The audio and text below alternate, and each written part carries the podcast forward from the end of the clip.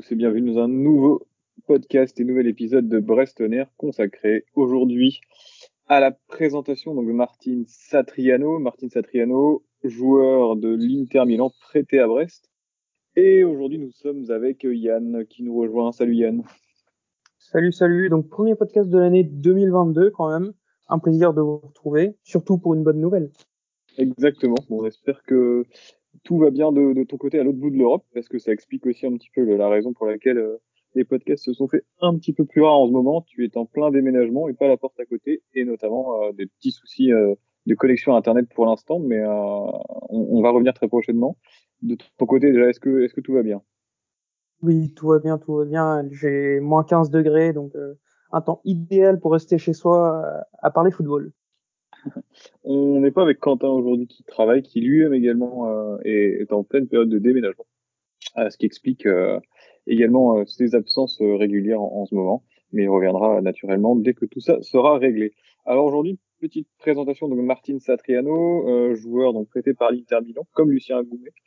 Euh, juste quelques petites informations sur lui, des choses très basiques. Hein. Donc, il va avoir bientôt 21 ans. Il est né le, le 20 février 2001. Donc, c'est euh, un très jeune joueur. Il est de Montevideo en Uruguay. Alors, on a vérifié avec Yann, c'est le premier joueur uruguayen de l'histoire du Stade Brestois. Euh, Yann, tu, tu m'arrêtes si je me trompe, mais on a eu donc 6 ou 7 joueurs sud-américains selon euh, si l'on considère Christian Batocchio argentin ou italien. On a eu 6 ou 7 Argentins, selon Bataccio. Il y a Argentin, pardon. 4 Brésiliens, 2 euh, Paraguayens, 1 Colombien. Euh, alors vous doutez bien que c'est pas évident de trouver euh, quelqu'un de francophone pour nous parler de Martin Satriano aujourd'hui. Alors peut-être que dans 5 ou 6 ans, ça sera devenu un crack incroyable et euh, il sera connu de, de tous. Pour l'instant, ça reste un joueur euh, très méconnu, assez anonyme, qui est arrivé à, à l'Inter il y a maintenant, si je dis pas de bêtises, c'est il y a deux ans, ou un, an, un an lorsqu'il y avait 19 ans. Euh, et donc, euh, bon, il va essayer de faire ses classes euh, au Stade Brestois pendant six mois pour un prêt, un prêt de six mois. Et on a donc interviewé un journaliste italien. Yann, tu peux nous expliquer un petit peu comment ça va se passer? Tout à fait. Donc, d'abord introduction, on a interviewé Fabio Lampi. Fabio Lampi, qui est en fait le monsieur équipe jeune de l'Inter, un peu le JJ de l'Inter pour, pour ceux qui, qui connaissent JJ, qui suit donc toutes les équipes jeunes de Brest. Euh, c'est quelqu'un qui travaille pour le site de l'Inter, donc FC Inter 1908, qui travaille également pour la Gazzetta dello Sport en suivant les équipes jeunes de l'Inter. Et on a échangé avec lui en anglais. Il se sentait pas forcément de faire un format audio, mais il nous a proposé de retranscrire ses propos. Donc on, on va avoir un petit jeu de rôle où finalement à partir de maintenant je suis Fabio Alampi. Voilà. Très bien, Fabio. Euh... Alors du coup, c'est euh, drôle dans le sens où c'est moi qui vais euh, poser euh, donc les, questions que nous avions préparées surtout à, aux journalistes italiens, et puis tu vas nous, nous, nous, traduire en fait les réponses qu'il nous a transmises, qui étaient d'ailleurs assez complètes. on, le, on le remercie hein, d'ailleurs vraiment pour le temps qu'il a passé à nous répondre. et pour la, la, la, qualité de ces informations, c'est toujours très agréable de discuter avec des gens donc de, de, de divers horizons, surtout de, des suiveurs de clubs étrangers. C'est, euh, on l'a fait quelques fois, c'est assez rare mine de rien. Et là, c'était, euh, c'était très cool. Euh, Yann, si tu es d'accord, on peut peut-être commencer, euh, commencer ce, le, la retranscription de cet entretien. Commençons, commençons, commençons.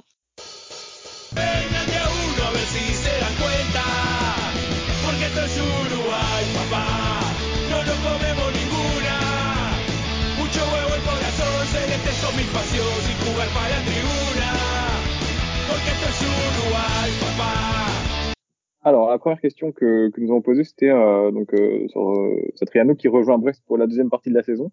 Euh, Qu'est-ce qu'il a fait globalement, ce joueur, euh, sur les six premiers mois, hein, depuis, euh, depuis fin août, début septembre? Alors, Satriano, c'est un joueur qui finalement a peu joué en soi, parce qu'il a joué que quatre matchs en Serie A, et c'était des bouts de matchs. Il a joué quelques matchs avec l'équipe U19, trois précisément, mais ça a quand même été six six premiers où il a fait des choses. Et la première chose, c'est qu'il a intégré le groupe pro de l'Inter. Il s'entraîne régulièrement avec le groupe pro. Il, du coup, il côtoie le plus haut niveau, hein, parce que c'est quand même un des grands d'Europe, l'Inter. Ça, ça lui a profité, assurément. Il a découvert le monde pro. Maintenant, il a besoin de jouer. C'est pour ça qu'il a, qu'il pousse aussi, hein, qu'il a poussé pour ce départ à Brest. Euh, le point positif, c'est que c'est, il est en grande forme physique. Physiquement, il est prêt, il a suivi toute la préparation, il a été impressionnant en préparation. C'est pour ça que l'Inter n'avait pas voulu le laisser partir. Euh, il n'a pas eu de blessure. Il a eu le Covid en novembre-décembre. Donc normalement c'est bon pour l'instant. Et donc euh, voilà, il n'a pas eu beaucoup de temps de jeu, mais normalement il arrive prêt. Bon, c'est déjà assez rassurant parce que quand c'est un prêt de six mois, si le type arrive euh, et qu'il a déjà euh, deux mois pour se remettre en forme, euh, ça peut être problématique. Euh, tu, tu, dis que Satriano a, a, a, poussé pour venir à Brest parce que lorsqu'on a échangé avec euh, avec Fabio, il nous a dit qu'il avait poussé pour venir à Brest. Déjà, c'est quelque chose d'intéressant. Mais qu'est-ce que ça veut dire? Est-ce qu'il avait d'autres pistes pour cet hiver? Est-ce que c'est lui qui a voulu venir à Brest? Alors en fait, il faut remonter à l'été dernier. Satriano était déjà très demandé. Il y avait déjà beaucoup d'offres de prêts, qui sont en Italie, en Espagne, en Angleterre. Euh, comme comme Fabio nous a dit, il a fait une très belle pré-saison. Donc l'entraîneur Inzaghi a fait le forcing pour qu'il reste mais bah voilà, il, n'a pas beaucoup joué, donc il a redemandé à être prêté. Il a signé un nouveau contrat juste euh, il y a quelques heures, quelques jours, et il a enchaîné avec un prêt. Il y avait plusieurs pistes sur la table, donc euh, plusieurs pistes de Serie A. Il y avait aussi, donc je par exemple Cagliari, Torino. Il y avait Monza en Série B, et il y avait Brest. Euh, il faut savoir qu'en Serie A, c'est très jeune pour les jeunes et notamment les jeunes attaquants de jouer. Donc Cagliari et Torino étaient un peu écartés de facto. Et entre Monza, club de série B, et le Stade Brestois en Ligue 1, le choix s'est fait assez naturellement, surtout que, a priori, Martin Satriano vient avec une certaine, pas promesse, mais des attentes de temps de jeu. Tout à fait. Euh, Lorsqu'on a échangé, c'était d'autres d'autres ressources euh, avec lesquelles on a on a travaillé euh, ces dernières euh, ces derniers mois d'ailleurs, hein, et puis ces derniers jours aussi. Euh, ces derniers mois sur d'autres profils et ces derniers jours sur Satriano nous disait qu'effectivement euh, il ne venait pas pour faire banquette. C'était peut-être c'est curieux de dire qu'il vient pour être titulaire, mais en tout cas c'est euh, c'est l'idée. Euh, c'est donc un, un, très jeune joueur euh, qui est plein de promesses comme beaucoup de joueurs euh, très jeunes. Est-ce que euh, c'est donc il a rejoint l'Inter l'année dernière. Est-ce qu'il va un jour intégrer cette équipe à terme? Est-ce que l'Inter en gros compte réellement sur lui ou le prête pour s'en débarrasser et le faire une, petite plus-value? Il a été recruté pour 2,4 millions d'euros. Donc, est-ce que l'Inter le prête pour le montrer ou pour euh, vraiment lui donner du temps de jeu pour le faire jouer dans l'équipe première euh, euh, dès la saison prochaine? L'Inter le prête parce que le joueur veut être prêté. Comme je l'ai dit, en fait, l'Inter ne voulait pas le prêter cet été. C'est le joueur qui fait le forcing. Mais l'Inter compte sur lui, compte sur lui dans le futur long et même dans le futur proche. La saison prochaine, ce serait assez surprenant de le voir ne pas être de nouveau dans le groupe, de ne pas le voir gratter du temps de jeu. Et du côté de Milan, tout le monde est convaincu de son potentiel. Et quand, quand je dis tout le monde, c'est les observateurs. Moi, Fabio en premier lieu, mais aussi dans le staff. Euh, L'entraîneur lui-même en dit beaucoup de bien. Donc c'est un, un, gros prospect pour l'avenir côté Inter. Intéressant en tout cas de voir un, comment est-ce qu'il va faire pour justement se montrer, parce que c'est à la fois très court pour Brest de le de, de, le faire performer, mais pour lui aussi, il a une certaine pression, mine de rien, de réussite. Euh, puisqu'il arrive avec euh, quoi 18 matchs là, il reste simplement sans compter la Coupe de France pour se faire une place et puis euh, également être se faire voir par par l'Inter. Aujourd'hui, Brest possède deux attaquants qui ont un profil similaire, bons joueurs de tête, fort impact physique et techniquement on peut dire un petit peu en dessous de la moyenne. Et euh, surtout, c'est ça le problème actuellement, pas franchement efficace devant le but. On pense à, à Mounier et, et Le Doiron, mais on peut également rajouter là-dedans Irving Cardona qui a très peu marqué cette année. Euh, Satriano, c'est quoi son profil? Est-ce qu'il a un profil similaire ou au contraire un profil différent? Hum, Satriano a cet avantage d'être un profil finalement très complet. Il peut jouer dans plusieurs registres. Euh, il peut jouer sur un registre un peu physique, enfin très, oui, très physique, mais aussi très technique. En fait, ça, il a surtout de très grosses qualités techniques. Il est rapide, notamment balle au pied. Il joue assez bien dans la profondeur.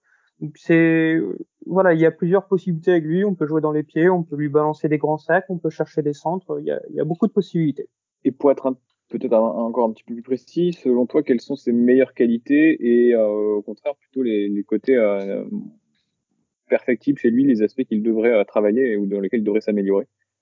Euh, bah, Comme je l'ai dit, sa première grosse qualité, c'est ses qualités techniques. C'est vraiment un joueur qui est très bon balle au pied, qui est très bon des deux pieds, soit pied gauche, pied droit. Euh, il a un jeu de tête qui est plutôt bon, puisque en plus c'est un joueur qui fait presque 1m90, je crois que c'est 1m87, euh, qui physiquement est assez solide, faut le bouger.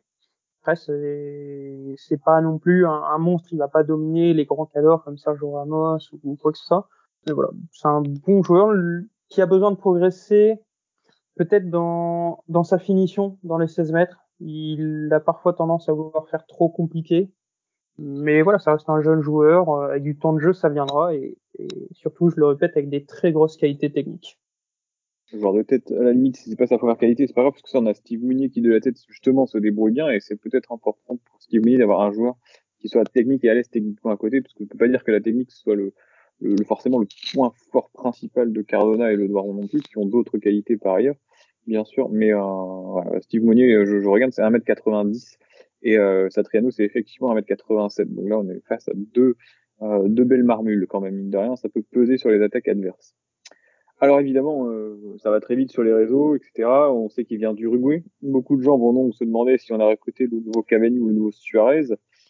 Avec qui on pourrait le comparer le plus? Euh, Ça peut pas forcément d'ailleurs Cavani ou Suarez, hein, mais est-ce que peut-être l'un des deux ça collerait. Lui, ce qui lui ferait plaisir, c'est qu'on le compare à Suarez, parce que c'est son idole, idole d'enfance. Il le dit assez publiquement, il le répète souvent. Euh, après, moi personnellement, je dis moi, mais c'est Fabio. Hein. Vous avez bien compris, c'est un peu perturbant même pour moi. Et je dirais, euh, je dirais presque Karim Benzema sur certains aspects. Il y a un sens du jeu et encore une fois, ces qualités techniques qui peuvent permettre de, de faire un petit parallèle avec Benzema, sans vouloir mettre de pression. Ouais, on va faire, on va faire, on va taper les 100 000 vues en mettant une presse recrute de nouveau Benzema, tu vas voir.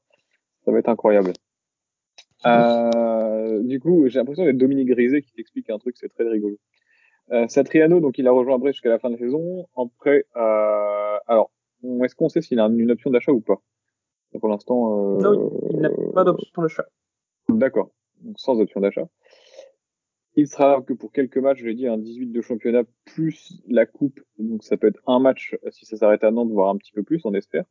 Est-ce qu'on peut espérer, pour nous, supporters de Brest, qu'il ait un impact immédiat sur les performances de l'équipe? Oui. Oui, parce qu'il, comme j'ai dit, il est prêt, notamment physiquement. Euh, il arrive avec une très grosse motivation, une envie de se montrer, presque de rattraper les six mois où il a peu joué. Et surtout, il a l'air de savoir où il met les pieds. Il a l'air d'avoir bien compris qu'il rejoint un club qui joue le maintien. Euh, enfin, c'est, pas un choix par défaut. Il a vraiment l'air d'avoir réfléchi ce choix c'est déjà assez rassurant aussi sur la volonté du, du garçon, parce qu'on se rappelle le dernier Sud-Américain qui est venu en prêt à Brest. Mmh. L'hiver dernier, euh, Jean Lucas, pour pas le citer, c'était pas forcément un modèle d'intégration et de réussite. Alors on espère que là, après ce sont deux profils qui sont évidemment très différents, et on espère en tout cas que les, la réussite sera sera différente. Euh, bref, cette année, joue beaucoup en 4K2, même si on sait que Michel Darzacayan avait essayé de faire autre chose, notamment dans les matchs de préparation. Euh, peut évoluer également en 4-2-3-1, hein, mais Satriano, lui, est-il capable de jouer seul devant? C'est une question que, que je pose. Quel est son système préférentiel? Et une troisième question en une, plus généralement, c'est est-ce que c'est plutôt un, pur attaquant? Ou alors est-ce qu'il peut jouer ailleurs comme euh, notamment?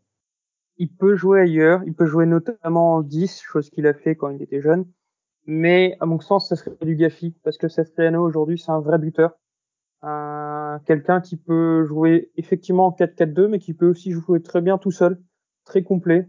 Donc euh, vraiment, en prenant Satriano, Brest prend un vrai buteur, quelqu'un qui a des gestes d'attaquant, qui ne trompe pas en dehors de la surface, dans la surface, un vrai buteur.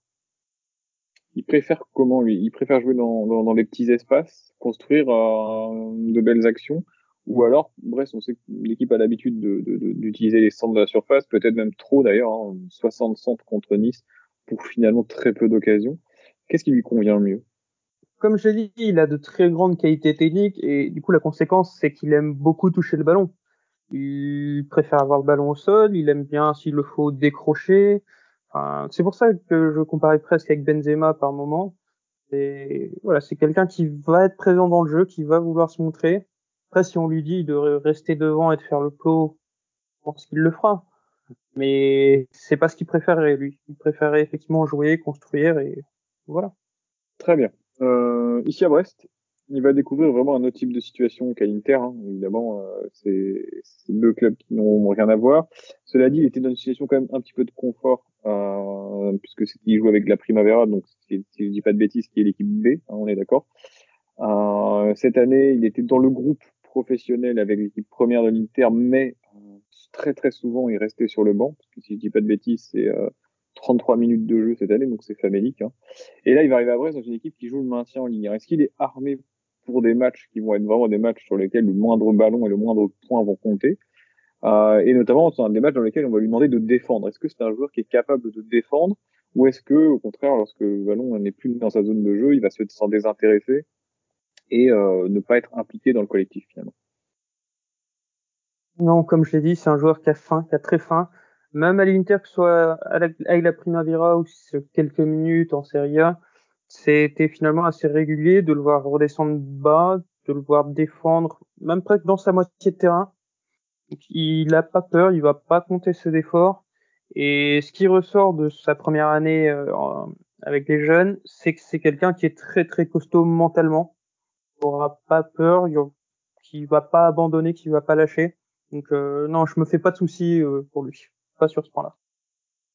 Petite particularité pour finir, hein, c'était dernière question de cet entretien. Petite particularité, c'est le deuxième joueur de, de l'Inter qui qui rejoint Brest cette année après Lucien Agoumé, qui d'ailleurs on peut en parler Yann. Hein, euh, une intégration qui est, je dirais, euh, une réussite mitigée dans l'équipe avec des bonnes choses et d'autres un petit peu moins bonnes. Peut-être sur l'occasion d'en discuter plus tard.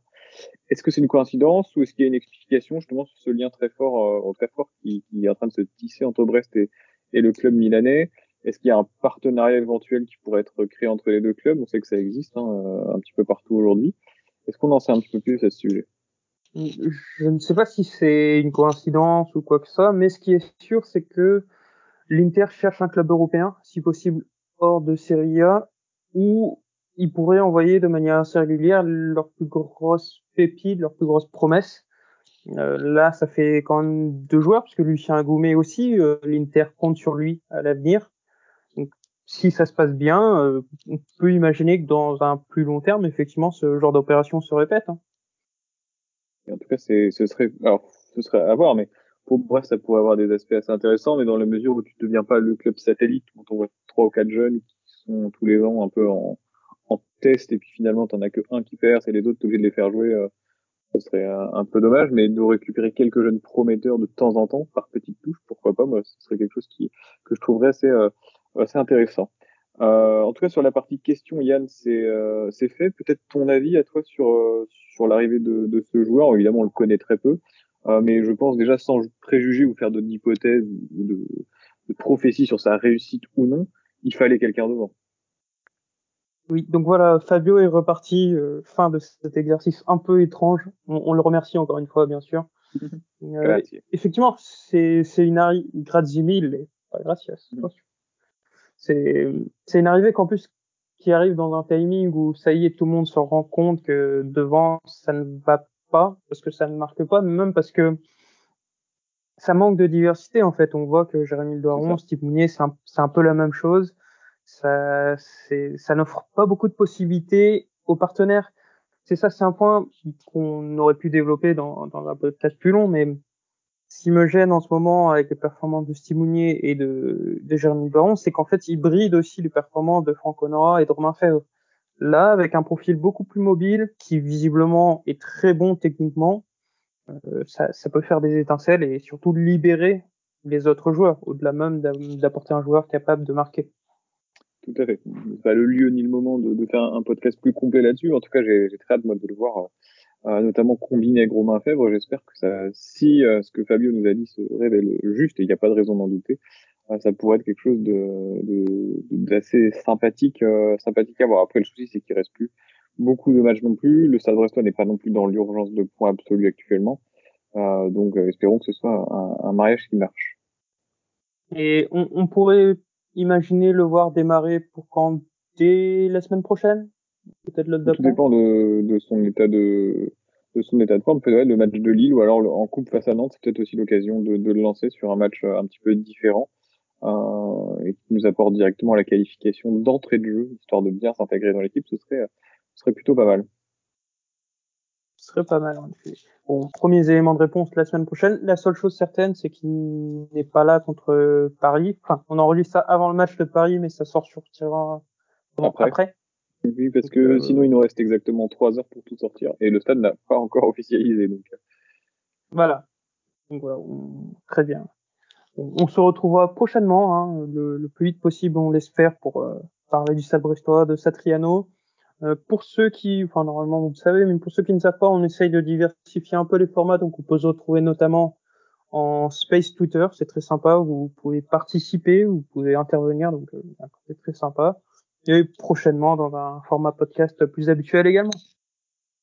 Tout à fait, tout à fait. Et puis on, on se retrouve, voilà, comme tu dis, on se trouve très vite parce qu'il va y avoir une fin de saison, une deuxième partie de saison euh, que j'espère être haletante, avec notamment la Coupe de France qui, mine de rien, devient assez intéressante à suivre avec ce huitième de finale à la Beaujoire. Et puis après, bon, on a un mois de janvier très compliqué. Si on le négocie pas trop mal, même si ça a mal démarré face à Nice, on peut s'offrir une saison euh, intéressante. En tout cas, on espère ne, pas trop euh, vivre la même chose que l'année dernière, si je puis dire, avec une, une galère jusqu'à la dernière seconde.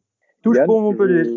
Ouais, touche pour Montpellier. Yann, je vais te, te remercier pour ce podcast et puis on se retrouve nous euh, très bientôt dans un nouvel épisode. Merci à toi aussi. À, à très bientôt. Tenavo. Salut.